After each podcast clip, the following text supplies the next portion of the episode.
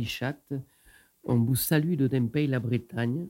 On sommes en compagnie de Claude Thomas, qui vit à Lannion, dans la région de la Coste d'Armor, chroniqueur littéraire, membre de l'UDB, Union démocratique bretonne, et président del Drac Rouge, le Dragon Rouge. Dans laquelle émission, en langue française, Claude va nous parler de son pays. Merci Claude, merci de nous accueillir en Bretagne. Alors euh, Claude, toi tu es né en Bretagne, comment es-tu arrivé à parler breton? Je suis arrivé difficilement à parler breton, parce que comme la plupart des gens nés après la Seconde Guerre mondiale, je suis né en 52, euh, les parents euh, considéraient que le breton c'était la langue de la honte, la langue de la honte, et donc, ils, avaient, ils, parlaient breton entre eux, mais ils, ne parlaient, ils parlaient toujours en français aux enfants, considérant que le breton ne servait à rien. Donc, les enfants, nous, on a appris à, comprendre le breton parce qu'on savait que quand les parents parlaient breton, c'est que soit ils disaient du mal des voisins, soit ils racontaient des histoires un petit peu coquines. Donc, on a appris, c'est extraordinaire, on a appris à comprendre le breton mais pour le parler, euh, ben, c'est difficile. On a, on, a, on a, appris plus tard, une fois adulte, mais c'est jamais comme, la, comme quand on parle une langue, de, euh, sa langue d'origine. quoi. Hein. Et pourquoi tes parents, d'après toi, ne te parlaient pas breton?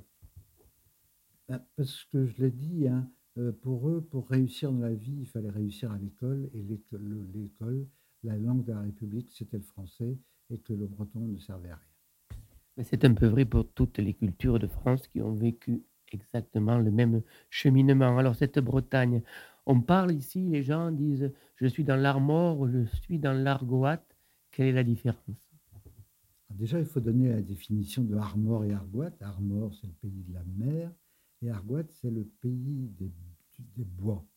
En fait, ça, remonte au 5e siècle, 5e, 6e siècle après Jésus-Christ où euh, des, Celtes venus de, de l'autre côté de la Manche, de ce qu'on appelle euh, les îles britanniques maintenant, en particulier du Pays de Galles et de la région Cornwall, de la Cornouaille britannique, euh, ces, gens-là sont, sont, arrivés et puis se sont aperçus qu'en fait, le, commerce se faisait beaucoup plus facilement d'un côté de la Manche à l'autre que de traverser les bois de toute la Bretagne qui étaient extrêmement mal famés. Il y avait des bandits, il y avait des loups, il y avait je ne sais quoi.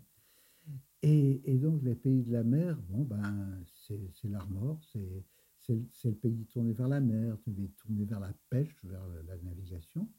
L'Argoat, c'est euh, ben, le pays tourné euh, ben, vers l'agriculture essentiellement. Alors, en Armor, euh, il y a une vraie industrie des activités de la mer en Bretagne? Il y a une véritable industrie, ouais. Bon, il, y a, des, constructions navales, hein, comme les constructions Piriou à, Concarneau, euh, dont le président euh, est le président du club de foot qui vient de passer brillamment en deuxième division. Le foot est très important en Bretagne aussi. Et puis, mais bon, il y a aussi, il y a aussi une, grosse industrie de la pêche. Hein. Le Guilvinec, c'est euh, le plus grand pêcheur, port de pêche de, de langoustine d'Europe, je crois. Enfin, et, puis c'est surtout sur la côte sud, parce qu'il y a une tradition de, conserverie, des sardines, tout ça. Euh, donc, oui, il y a effectivement une grosse industrie euh, piscicole. Et justement, tu parles du sport. Est-ce que ce, ce sport breton porte l'identité bretonne? Il y a, a oui, il y a eu un, match de Coupe de France euh, euh, de foot euh, célèbre qui, a vu la victoire de Guingamp sur Rennes. Alors là, dans le, stade de Rennes, où, a commencé par chanter le Brogos Vazadou, l'hymne le, national breton, la chanteuse Nolwenn Leroy, euh, il y avait des milliers de Gwenadu partout. Et puis le lendemain, le journal L'équipe a fait toute sa première page en breton. Et il a même, traduit son titre, c'était plus l'équipe, c'était Arskip en breton. Et oui, le foot, c'est très important. Euh, ouais, il y a des Gwenadus partout. Enfin bon, euh, il y a des endroits où on chante aussi le brogose. Euh, mais il y a des, le club de rugby de Vannes, par exemple, chante le brogose, effectivement. Le, le brogose, qui est d'ailleurs qui est d'ailleurs très proche du, chant emblématique gallois qu'on connaît tous, parce qu'avant la première, la première le, match euh, où joue le Pays de Galles, on entend, euh, on entend dans, le, dans le stade euh, tous les gens, tous les Gallois qui chantent, je ne sais plus comment, je peux le chanter en breton, mais ni Braisissé le Galon, ça fait des frissons dans le dos. Hein. Alors le Gwenadu, tu nous en dis quelques mots parce que c'est le drapeau breton, c'est ça? Oui, alors le Gwenadu, il a 100 ans aujourd'hui. Il a été créé par un militant fédéraliste progressiste, je tiens à dire, euh, qui s'appelait Morvan Marshall, qui était originaire de vraiment la, la, la, porte euh, française de, la Bretagne, à Vitré, une très belle ville. Et il a appris le breton et il a, il a, il a décidé de, de, faire un, un, drapeau breton. Il s'est un peu inspiré du drapeau des États-Unis, un peu du drapeau grec aussi, me semble-t-il. Euh, bon, on voit, il, y a, il y a neuf, neuf bandes, cinq noires, quatre blanches. Alors les cinq noirs, ça revient aux cinq, euh, aux cinq euh, évêchés où on parlait le français ou le gallo.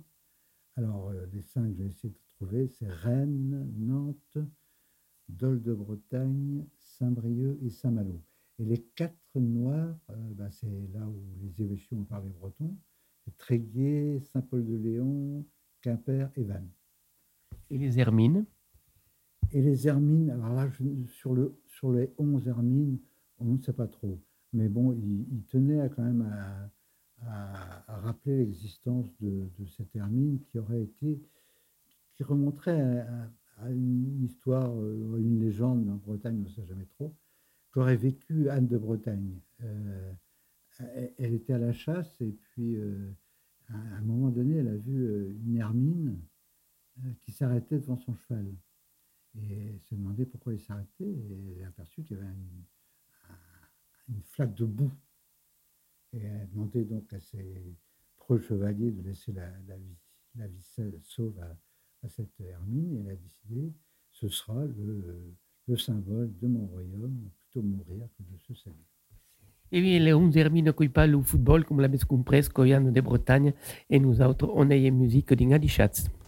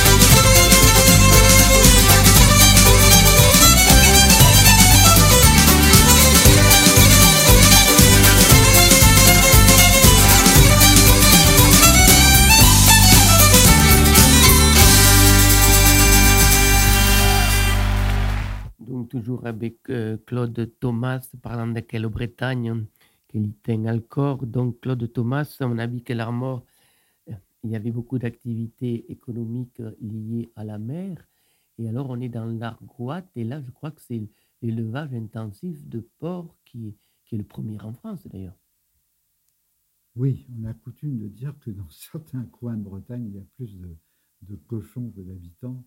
Euh, mais ça, je voudrais dire quand même quelque chose, c'est qu'il y a à peu près, la, Bretagne produit 7 ou 8 fois plus de produits agricoles, euh, euh, animaux ou végétaux, qu'elle n'en a besoin. Ça veut dire qu'il bah, y a 6, ou 7, 7 fois plus de, de, de, de, victuailles qui partent à Paris. il y a un copain qui m'a dit un jour en rigolant, il m'a dit, tu vois Claude, la Bretagne arrêterait d'envoyer ses produits sur Rungis, ben au bout de trois jours, les Parisiens en seraient réduits à, à, manger les rats dans le métro. Bon, c'était un petit peu vache, mais parce que les Parisiens ne demandent pas. Mais euh, c'est vrai que ça, ça, pose quand même problème parce que l'État ne semble pas faire grand-chose quand même. Et d'ailleurs vient d'être condamné, vient condamné par la Cour. Euh, je ne sais pas quoi, Cour européenne de la haie, je ne sais pas, par, à, vraiment faire un travail très, très élaboré pour que dans les quatre mois qui viennent, le, problème des algues vertes soit euh, quasiment résolu. ça va être énorme, ça, parce qu'il y a quand même des, il y a quand même eu des morts, hein, euh, tout près d'ici, à Plestin des Grèves, il y a, un promeneur qui s'est, ben, qui en faisant son footing a, marché, a marché dans un, dans une, un tas d'algues vertes qui est en putréfaction et qui produit donc un gaz euh, qui peut être mortel. Et puis, euh, ça l'a été mortel, effectivement. Alors, on parle des algues vertes en, négatif, mais je crois que la culture des algues peut être quelque chose de très intéressant, puisque la Bretagne, je crois qu'il y a plus de 700 variétés d'algues qui sont utilisées dans l'agroalimentaire, dans le médical. Oui, absolument. Moi, ça me paraît être un, des avenirs de, de, la, nourriture, de la, nutrition. Euh, tout ce qui passe. Euh, euh, la côte nord de la Bretagne est l'endroit au monde où il y a le plus de, plus de, sortes d'algues. Et c'est vrai que si on se lançait, en faisant attention bien sûr, mais dans, dans les fermes aquacoles, euh, et si les gens s'habituaient à manger aussi les algues, parce que au Japon, par exemple, ils, se nourrissent beaucoup d'algues, ben, ce, serait, la même chose en Bretagne ou, ailleurs, où on pourrait exporter. Euh, ce serait, ben, ça résoudrait déjà le problème euh, de, moins de cochons, moins de porcs, et puis, ça enrichirait la Bretagne aussi, sans, la, sans la, la, les dire, bien sûr. Eh bien, on est toujours en, en musique din Adi Schatz.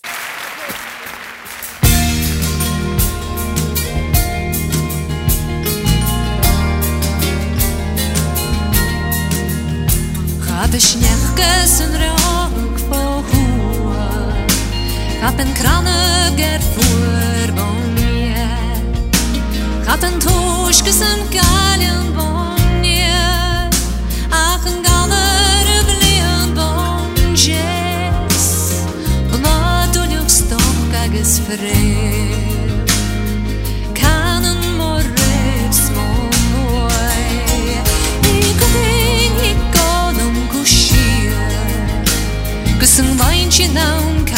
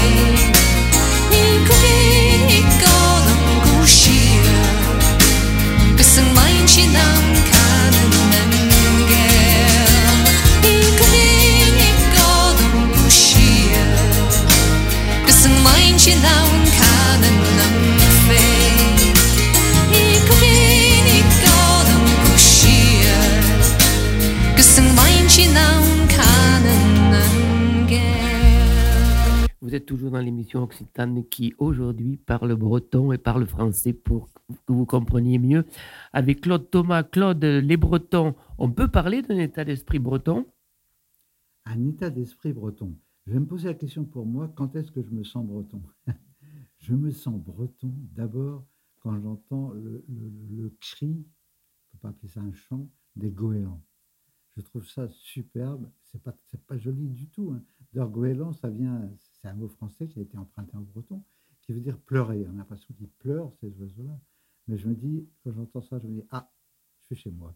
Bon, c'est vrai aussi que, bon, euh, quand j'entends l'accent breton, qui est parlé quand même que par euh, la partie ouest de la péninsule, quand j'entends, ben, évidemment, je, je me sens chez moi, et puis je serai pas, je ne suis pas du tout dépaysé quand j'entends des gens parler breton. hein. Comme on dit en breton, euh, euh, Winkelguers de Brezonnec, je ne serais pas vendu en breton. C'est-à-dire que si, cherche un- si un marchand de cochons cherchait à me vendre en breton, euh, ben, ça ne marcherait pas parce que je comprendrais tout de suite et je prendrais, je prendrais mes jambes à bon coup. Alors, c'est vrai qu'il y a aussi, ben ouais, j'ai posé la question euh, une fois à des, des, lycéens bilingues.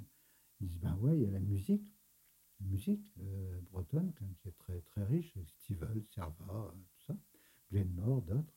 Euh, Il y, a, y, a les, ah, il y ça c'est, c'est passé d'ailleurs au patrimoine immatériel de, l'humanité. C'est c'est vraiment particulier parce que c'est c'est quelque chose de très, très unitaire, très communautaire. C'est quelque chose qui se danse généralement en rond. Et il faut quand même aller en Bretagne une fois et s'essayer à danser le plin. Le plin, c'est une danse la plus courante la plus facile à apprendre. Aucun problème. Vous êtes touriste, vous ne savez pas, vous ne serez jamais rejeté d'un rang de danse. Ce serait, mal vu. Vous seriez voué au pilori. Il faut jamais, donc si quelqu'un essaie dans la danse, il faut jamais refuser. Si c'est pas bien apprendre, on lui parle gentiment, on lui explique comment faire. Et donc un plin de 20 minutes à danser, à danser, on transpire et on comprend que l'âme celtique, que c'est ça. C'est être ensemble, être ensemble, être ensemble. Mais j'ai vu des plines qui duraient 40 minutes. J'en sortais complètement lessivé parce que c'est en fait c'est une danse, c'est une danse qui servait au départ à, faire la terre battue. Et donc c'est une danse tac tac tac tac tac tac tac qui n'a l'air de rien, mais c'est- ben, ça fait partie de l'âme bretonne. Tout ça, ça fait partie de l'âme bretonne. Et donc, vous avez parlé de musique. Claude, euh, que s'est-il passé? On a eu le renouveau culturel et musical aux années 80 avec Stevel, euh, Servat, Glemmo, Xavier Graal. Ces personnages, euh, à l'époque, euh, ont donné une véritable impulsion à la culture bretonne. Est-ce que ça continue aujourd'hui? Est-ce que vous avez toujours un engouement des jeunes groupes qui portent encore cette, cette musique et cette identité? Oui, alors moi j'avais à peu près 20 ans hein, lors du renouveau culturel euh, breton, avec euh, avec oui, euh, Guelta Sarfur, euh, Glenmore, Serva, euh, mais qui, qui, qui apportait une musique, mais qui apportait aussi des idées, qui apportait aussi un chant en langue bretonne, ce qui était nouveau quand même. Quand même entendre, entendre moi j'ai entendu hit parade sur Europe 1, une chanson en, breton euh, qui s'appelle euh, euh, Quand Epen la Loster, chanson sans queue ni tête, qui en fait est une, une paillarde, mais les Français ne comprenaient pas, et qui était, qui était au hit parade et qui était chantée par, euh, bon, euh, par Sarfur. Alors, oui, et actuellement, j'ai pris de l'âge malheureusement, donc j'ai pris un peu de recul aussi. Euh, Il y a euh, euh, y, a, il y a effectivement un, engouement toujours hein, de- des jeunes euh, pour, les, pour la musique bretonne. Alors, euh, il y a des, des des- groupes connus comme Carré Manchot, Fleuve, euh, ou des groupes comme ça.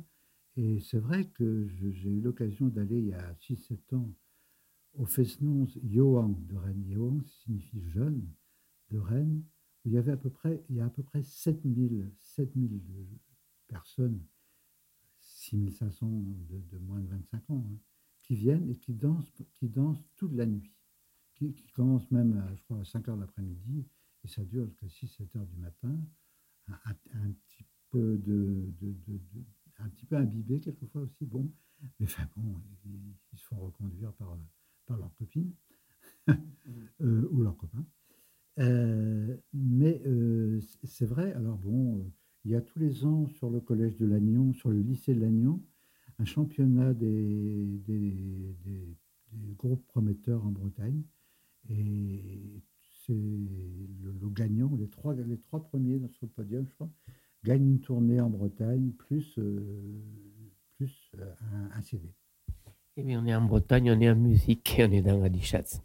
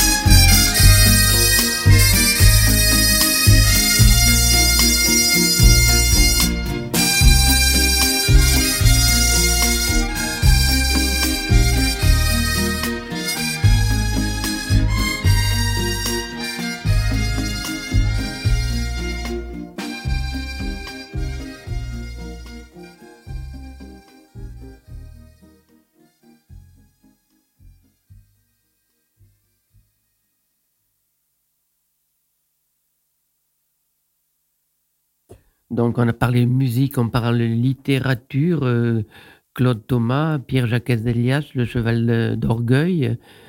Euh, on peut le conseiller aux auditeurs. Je crois qu'il y a un autre cheval aussi qui a fait, parler après le cheval d'orgueil. Xavier Graal, le cheval couché. Alors, que- quelle est la- l'antonomie entre ces deux ouvrages? Oui, alors c'est vrai que ça a été un livre, un best-seller, hein, le, cheval d'orgueil de Père Jacques Elias, qui est un beau livre d'ailleurs, hein, qui, qui dit effectivement euh, un dicton du, pays bigoudin, du, sud-ouest de, la Bretagne, d'où est originaire euh, euh, Père Jacques Elias. Il dit, euh, son père disait toujours, euh, oh, il restera toujours assez de foin dans mon écurie pour nourrir le cheval d'orgueil.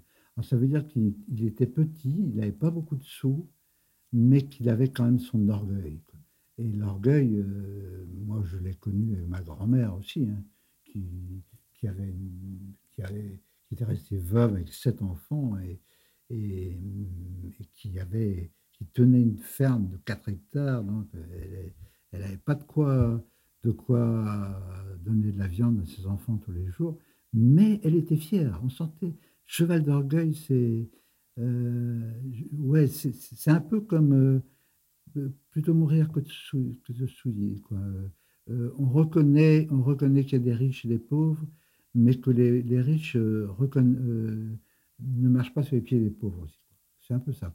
Alors c'est vrai que euh, Père Jacques Célias, il, a quand même, il a parlé de son enfance, mais c'était un monde qui était en train de disparaître malheureusement. Et il y a des gens comme euh, Xavier Graal, qui est un excellent écrivain, excellent poète, euh, mais qui sont révoltés, qui ont dit ouais, euh, ça c'est le cheval. Il a écrit un, livre qui s'appelle Cheval couché, où, en fait il accuse euh, Xavier, non pardon, Père Jacques Célias de, euh, de garder, de garder une Bretagne qui était en train de disparaître, alors qu'il fallait continuer à la faire vivre en apprenant, en apprenant le breton aux enfants, en, en apprenant les danses, en maintenant une littérature bretonne et tout ça. Enfin bon, voilà.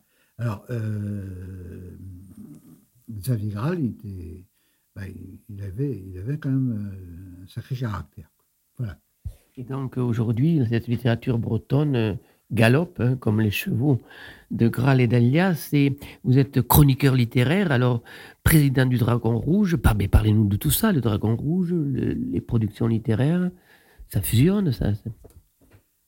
Oui, je suis chroniqueur littéraire euh, au, au magazine Le Peuple Breton, qui paraît tous les mois. Euh, en plus, bon, j'ai- créé avec d'autres, avec d'autres, euh, un- une association qui s'appelle le Dragon Rouge du Trégor Guélo.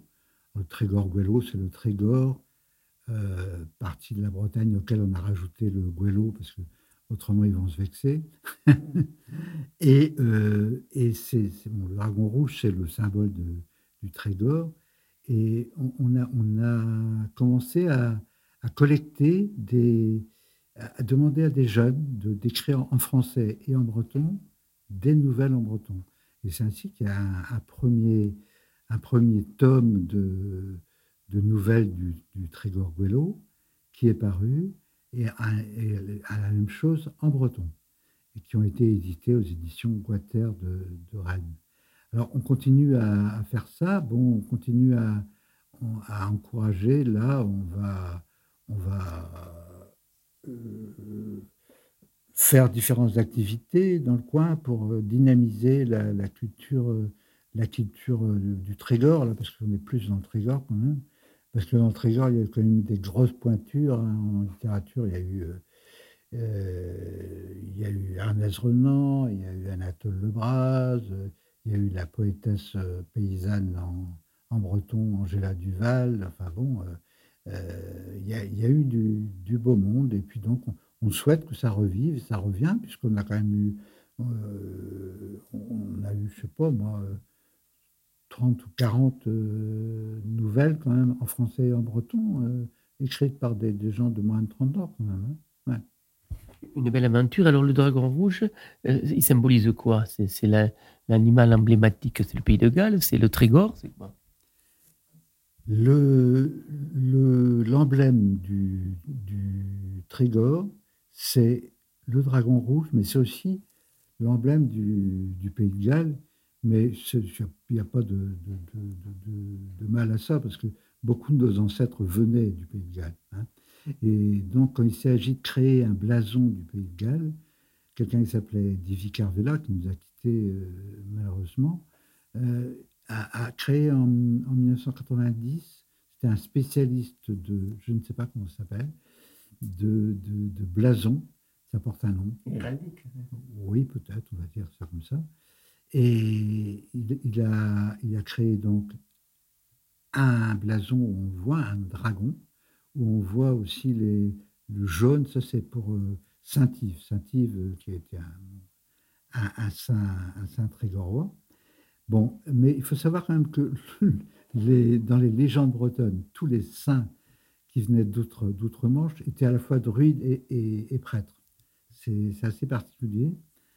Et, et dans toutes les légendes, quasiment tous les saints qui ont débarqué ont eu comme fait de euh, fait d'armes d'avoir oxy un, un dragon. Et tout dual qui a créé le- l'évêché de Tréguier eh ben, n'a pas manqué euh, n'a- n'a n'a- n'a pas manqué à la, à la tradition.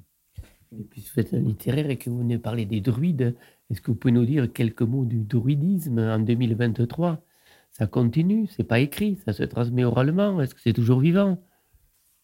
Le druidisme existe toujours. Euh, je pense qu'il doit y avoir entre 1000 et 2000 hommes et femmes, parce que les druides, les druides euh, depuis la nuit des temps étaient hommes et femmes. Il n'y avait, pas de, il avait pas de, sexisme là-dedans. Et alors, il perpétue effectivement une tradition philosophique, euh, non écrite, euh, mais qui tourne beaucoup autour du respect de la nature. Ils sont en fait les premiers écolos, j'allais dire. Mais je ne suis pas moi-même druide et ils sont quand même un petit peu cachotiers sur leur, sur leur, leur grand, leur grand, comment dirais-je, euh, Philosophie. leur philosophie, on va dire. Ouais, bon, euh, mais je sais qu'ils se réunissent euh, régulièrement euh, pour, je ne sais pas si couple ou quoi. Les druides, c'est un mouvement spirituel ou c'est aussi un mouvement littéraire? On peut être druide de la musique, druide de la littérature ou c'est surtout spirituel Le, non, le druidisme est surtout spirituel. En revanche, il y a des, chanteurs qui, se, qui aiment à se faire appeler comme des, des bardes, hein, puisque les druides, c'était les prêtres, c'était les prêtres, c'était les dominants, les, pr- les prêtres et les chefs de clan. Et puis, il y avait les bardes qui étaient les poètes qui, ré- qui récitaient les, hauts faits de, des personnages célèbres. Et, et les bardes, euh, Glenmore aimait à se faire appeler barde. Euh, Quelqu'un de, très connu actuellement dans la musique bretonne et qui est, à mon avis, la, plus belle voix de Bretagne, c'est Dénès Prigent, qui habite tout près d'ici d'ailleurs, à Lanvélec, aime à se faire appeler barde aussi. Donc euh, le, bardisme, il y a une tradition poétique et musicale du bardisme, oui. Eh bien, on est toujours en musique, nous, dans l'émission. Il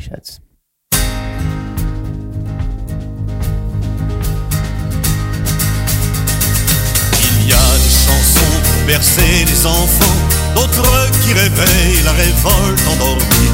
Il y en a des douces comme un cheval soumis, d'autres ont la violence du meurtre et du sang. Les chants populaires ne font pas d'exception. La joie des naissances, la pourriture des eaux, des chants de travail et des chants de repos. Voilà ce qu'on trouve dans la tradition. Chantez la vie, l'amour et la mort, les saisons, les rêves, le travail et la grève, au chant à la ville. Chantez vos efforts, la chanson peut tout dire, le meilleur, le pire. On veut la réduire à la distraction. On dit qu'elle doit nous faire oublier la vie. À qui ça profite qu'on oublie la vie, qu'on fume du rêve bien planant, bien con. Faire des chansons pour savoir chanter, pas la peine d'être dans le génie taillé. Il faut simplement apprendre et travailler. Ce n'est ni prodige ni facilité. Chantez la vie, l'amour et la mort, les saisons, les rêves, le travail et la grève, au chant à la ville. Chantez vos efforts, la chanson peut vous dire le meilleur, le pire.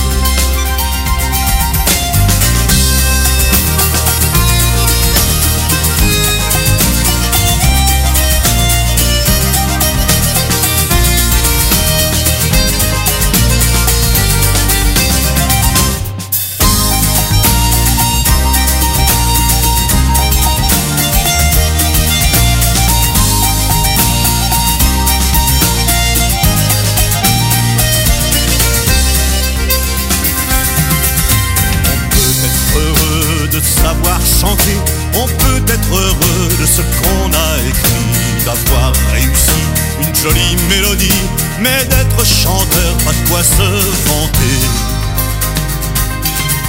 Les chanteurs ne sont pas des gens à part, et ce qu'ils font tous, vous pouviez tous le faire. Si vous le faites plus, c'est qu'on vous a fait taire. Pour vous rendre muet, on vous donne des stars.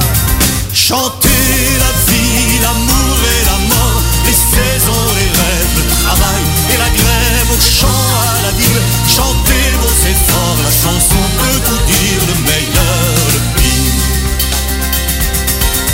N'admirez donc plus l'individu bourgeois, ne laissez pas sa classe parler à votre place. Prenez la tradition et marchez sur ses traces, c'est le peuple qui parle et c'est votre voix.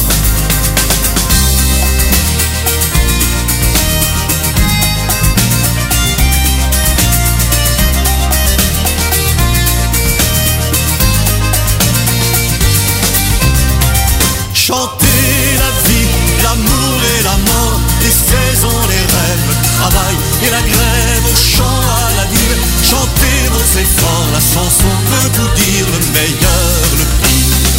Chantez la vie, l'amour et la mort, les saisons, les rêves, le travail et la grève, au chant à la ville. Chantez vos efforts, la chanson peut vous dire le meilleur, le pire. La chanson peut tout dire, le meilleur, le pire.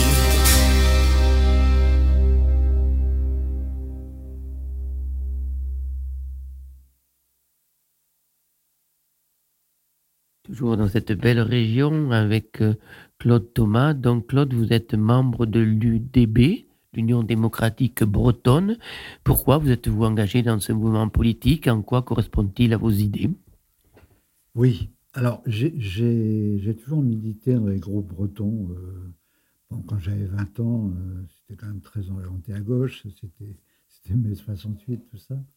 Et puis, euh, il y a à peu près une quinzaine d'années, ouais, je, vais, ouais, bon, plus de 50 ans, on va dire, me je suis entré à l'UDB parce que parce que c'était un, un groupe qui me plaisait bien. Je cherchais un groupe euh, structuré, sérieux. Euh, alors, l'UDB, c'est euh, le slogan, c'est euh, la Bretagne au cœur et le cœur à gauche. Alors, ça me va bien. C'est un groupe qui se situe à gauche, mais de, de bon, l'extrême gauche, a pas beaucoup, mais jusqu'au centre-gauche. Euh, et c'est un groupe fédéraliste. Ça, on y tient énormément. C'est-à-dire qu'on considère que la, France est un pays beaucoup trop centralisé et que ça nuit profondément euh, aux, minorités nationales, euh, qu'elles soient occitanes, basques, alsaciennes, corses. Bon. Alors, euh, l'UDB est un, un mouvement qui, a- qui est né en 1962, me semble-t-il, surtout porté par des jeunes qui, qui, revenaient de la guerre d'Algérie et qui avaient fait le parallèle entre la Bretagne et l'Algérie et qui arrivaient avec un, slogan Bretagne colonie. Alors ce, nouveau parti, euh, qui s'appelait l'UDB, euh, ils ont fait scission d'un groupe qui s'appelait euh, euh, Stro- Strola d'Arvoro, ça veut dire le- non, c'était le MOB, plutôt c'était le MOB. Le MOB, Mouvement euh, pour l'organisation de la Bretagne, qui était un mouvement euh, c'est-à-dire ni à gauche ni à droite, Eux, ils ont décidé donc de cliver, de, de créer le parti Union démocratique bretonne et de faire, euh, ben, de, de, de, demander l'autonomie de la Bretagne, euh, de demander à ce que les, que les Bretons arrêtent de s'expatrier, parce qu'à l'époque, il y avait près de 30 000 Bretons par an qui allaient vers les métropoles parisiennes. 30 000 Bretons, ça veut dire que si ça avait continué, au bout de 100 ans, la Bretagne serait vide, ou serait peut-être remplie par, par les, par les, les, les résidences secondaires. Alors, ça s'est bon, calmé quand même, mais le, le, l'UDB est, est, un parti euh, qui fait à peu près, on va dire, 2,5% des voix. Bon, ce n'est pas, pas énorme, mais ce n'est pas négligeable quand même, qui commence à être reconnu justement beaucoup depuis le, combat contre les résidences secondaires. On n'a rien contre les touristes, et bon, on les aime bien, quoi. Mais euh, quand il faut savoir qu'une région comme le Trégor, par exemple, euh, il y a des gens du coin qui n'arrivent pas, qui n'ont pas de quoi se loger, alors qu'il y a des, des, bourgs, des, communes comme euh, Trégastel qui ont 50% de résidences secondaires, l'île de Bréa qui a 80% de résidences secondaires. Sur la côte sud, c'est pire. Je veux dire, il y a des, endroits où c'est 90% de résidences secondaires.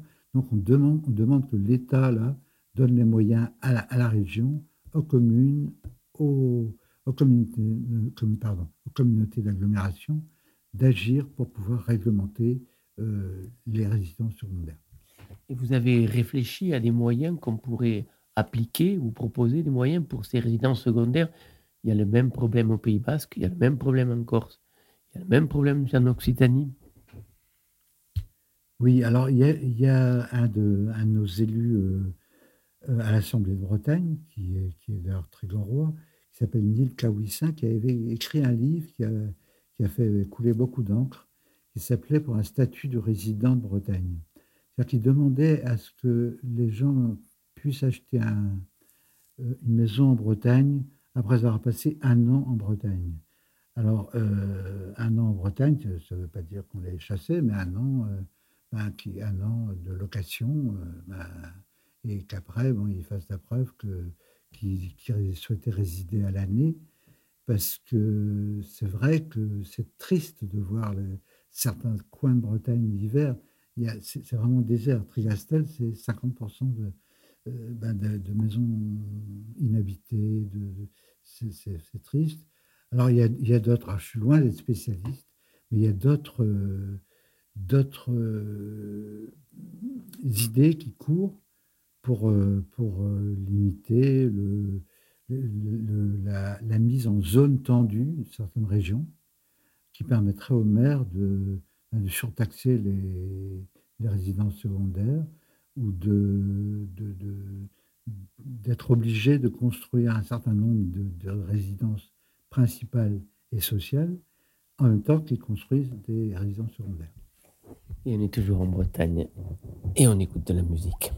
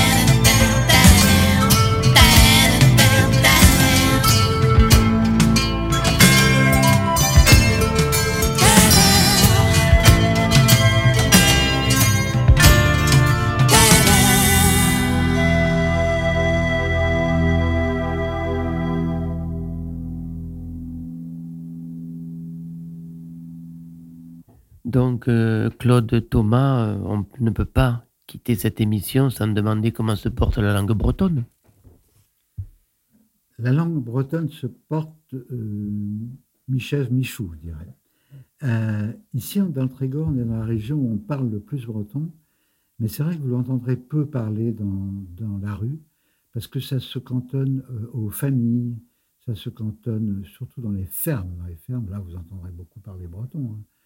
Euh, mais euh, la langue vernaculaire, c'est quand, même, euh, quand même le français. hein. Et c'est vrai que la langue bretonne, bon, elle est, elle est parlée en, par, je sais pas, 200 000 à peu près locuteurs. Bon, il y y a un grand travail de fait par les écoles d'Iwan. Les écoles d'Iwan, c'est quand même euh, très intéressant parce que c'est la stratégie immersive. Euh, Les, les- par- ils que breton dans, la journée, sauf euh, pour les cours de français, évidemment. Et, et- ça marche très bien. Et, ce qui est très, très étonnant, j'ai eu l'occasion de parler de ça avec un, un grand poète que je tiens à pas oublier, qui s'appelle Yann Berpiriou. Je lui disais que j'avais été étonné de- de- en prospectant comme ça dans les écoles d'Iwan, de voir le nombre de gens venaient de l'extérieur et qui inscrivaient leurs enfants en breton. Et, j'avais interrogé ces gens-là, je leur avais dit, mais comment ça se fait que vous, mettiez vos enfants dans les écoles d'Iwan Ils disent, mais vous vous rendez pas compte, vous les Bretons, la richesse extraordinaire que vous avez avec vos deux langues, et vous êtes en train d'en parler une deuxième. Et Yann Berpiriou, qui est un, poète euh, reconnu, euh, m'a dit, mais il m'a dit, tu vois, je compte beaucoup sur les, les peuples halogènes comme ça qui, qui viennent parce que, parce que, par exemple, dans la région de, de Lannion, il y a beaucoup d'ingénieurs qui viennent. Euh, et il dit, ouais, je compte beaucoup sur eux pour, euh, pour pérenniser la, la langue bretonne. Et, c'est vrai que c'est assez drôle de voir, de voir euh, des, des, des, gens venus d'ailleurs. Il y a des Belges, des Anglais, mais il y a aussi des Blacks qui parlent breton. J'ai un peu honte en disant parlent breton mieux moi quelquefois. Alors, on parle du breton, mais il y a aussi euh, une autre langue, le gallo. Alors, co- comment se répartissent ces deux langues dans la Bretagne? Le breton est parlé à l'ouest d'une ligne qui va grosso modo, vous prendrez une carte, qui va grosso modo du, euh, de Paimpol jusqu'à Vannes. Hein, bon, donc ça couvre tout le Finistère, le tiers, euh, un bon tiers du, du- des Côtes d'Armor et euh, quasiment euh, deux cinquièmes du Morbihan. Et après, donc à l'est, il y a une langue qui s'appelle le gallo, qui est une langue d'oeil, hein, mais qui, qui parlait vraiment par des gens qui, qui ont été éle- élevés là-dedans, devient très vite peu compréhensible. hein. Je veux dire, il y a, alors, eh, il y a une renaissance, parce que jusque-là, les, gens qui parlaient gallo considéraient ça comme un, comme un patois, entre guillemets. Donc, ils en avaient un peu honte. Mais là, ça, ça revient. Il y a, il y a, il y a, il y a des écoles, enfin, des initiations, en tout cas au gallo, dans les, dans les classes. Enfin, bon, voilà. Alors, euh, pour terminer, parlez-nous un peu de ce que l'État français a créé, l'Office public de langue bretonne. Il joue vraiment son rôle pour la promotion de, votre culture et de votre langue? Oui, l'Office breton, l'Office de, la- langue bretonne, c'est quelque chose qui marche pas mal. ils ont lancé l'idée de la charte Yad Arbrezonec. Yad Arbrezonec, c'est-à-dire oui à la langue bretonne, où euh, des, communes, des, des administrations, euh, des, groupes de communes peuvent signer la charte Arbrezonec, où ils promettent donc de, ben, de faire les annonces euh, téléphoniques en français et en breton, où ils demandent aussi, aux, gens de... Ben, les communes proposent par exemple à leurs employés municipaux d'aller de, quelques semaines s'initier au breton ou, perfectionner leur breton ou des choses comme ça. Et, euh, et puis, bon, ils ont aussi la main, la main sur le, les écoles bilingues. Une bonne chose. Et pour terminer, expliquez-nous le breton, les radios, les télés, des films en breton. Il y a toute une activité autour de ça, des nouvelles technologies? Oui, il y a un certain nombre de, de, radios en langue bretonne. Il y a des radios parfaitement en langue bretonne uniquement. Je pense à Arvoric FM, par exemple. Il y a des radios bilingues comme euh, Radio Bleu Brésil, euh, Radio Bleu, ça couvre près toute la France, euh, où ils ont effectivement aussi là une partie, une partie bilingue. Alors, il y a aussi du cinéma en langue bretonne qui marche beaucoup dans les, dans les, dans les écoles. Euh, oui, dans les écoles.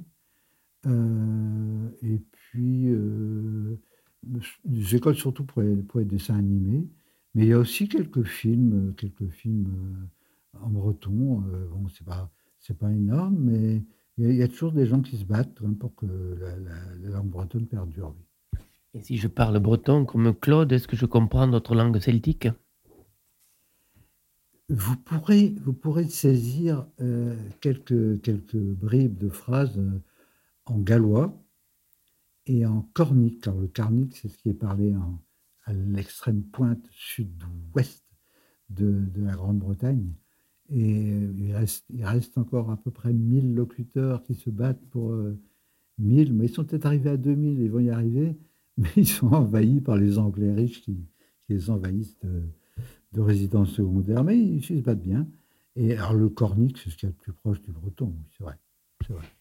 Eh bien, merci plat, Claude Thomas, de nous avoir parlé de votre pays, de votre langue, Trougaré et Kenavo. Kenavo, à Darwishal. Et Trougaré à Tibao, qui fera le montage technique de quelle émission, a dit chat, tenez-vous fiers et savez que la langue de France sont toujours vivantes, Macarel. C'est